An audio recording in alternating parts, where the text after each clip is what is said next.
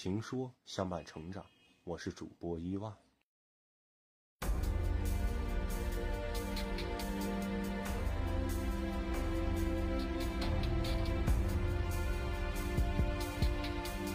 魏武归边二。书接上回，虽然我们刚才说曹操奸险歹毒这一点应该是有疑问的，但即便如此，《三国演义》里的毛皮还说了这样的话。他说什么呢？他说：“此亦孟德之过人处也。”他说，即使是这样，这也是曹操比一般人不一样的，超过我们的地方。他说：“为什么呢？”他说：“如果换了别人，我一定说，宁可天下人都对不起我，不可以我对不起天下人。”他说：“换了别人都会这样说，但实际上怎么样呢？实际上是他们干的就是曹操的勾当。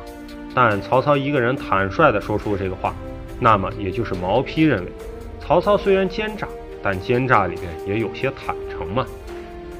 他至少敢把奸诈的话公开说出来，他是真小人，不是伪君子。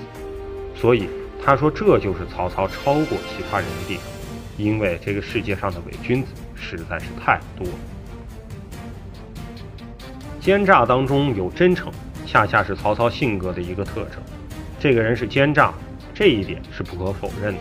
但是他也有坦诚的一面，甚至有可爱的一面。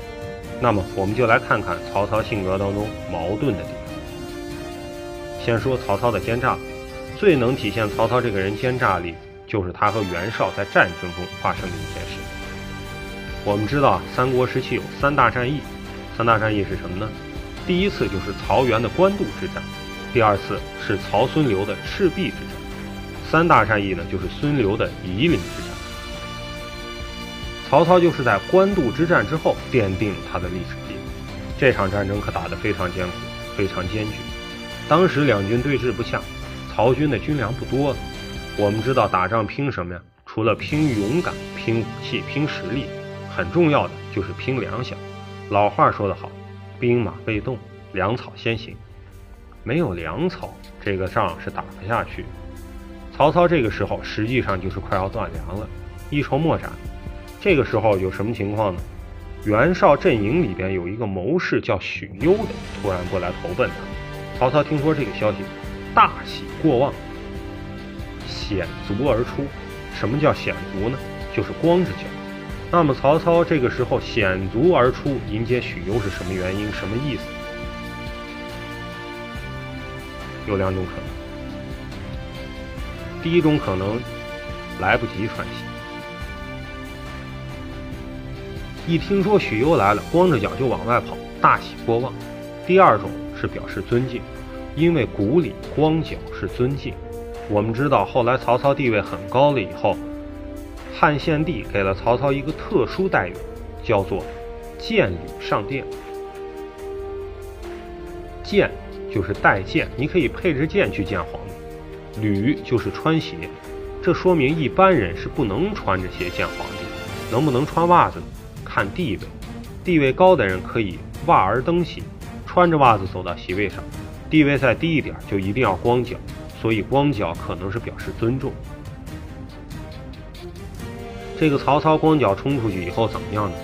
抚掌而笑，摸着手掌哈哈大笑，说：“哎呀呀，子远你来了，吾事计也，我的事情就好办了。”然后把许攸娶到军帐坐下，许攸就问说。曹公，你的情况怎么样？军粮尚有几何？还有多少军粮呀？曹操说：“呵呵，我这个军粮很充足，足够用一年。”许攸说：“错了，重讲。”曹操说：“呃，半年。”许攸说：“又错了，见到老朋友都不说实话。说实话了，给你最后一次机会。”曹操说：“哎呀，这个，嗯，不好意思啊，刚才。”开玩笑，开玩笑。实话告诉你，只够一个月。接着，曹操说了一句刘邦最爱说的话：“为之奈何？怎么办吧？”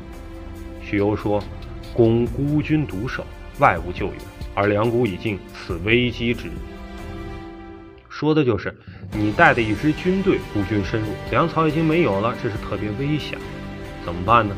我告诉你，在某某地方，袁绍藏了一批粮食。有一条什么样的小路，你可以过去。赶紧率轻骑到那个地方，焚其粮草，不出三日，援军必乱。曹操说：“太好。”然后自己亲自率领五千骑兵，连夜抄小路过去，换上援军的服装，碰上沿路的岗哨，说是袁公让我们来干什么什么事儿，冲到袁营，袁营一看来了曹军烧粮食，当然也拼死奋战。当时情况非常的紧张。曹操左右的人跑过来说：“曹公，敌人来了。”曹操说：“慌什么？敌人到我背后，再说这话。上！”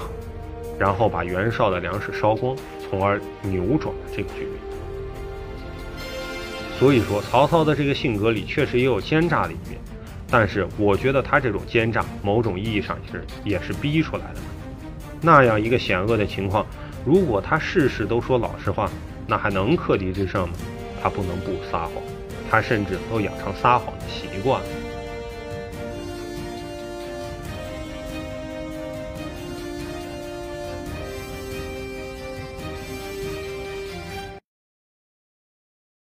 本节目由情说主播伊万提供，专业心理咨询服务，更多治愈成长好文，尽在情说 APP。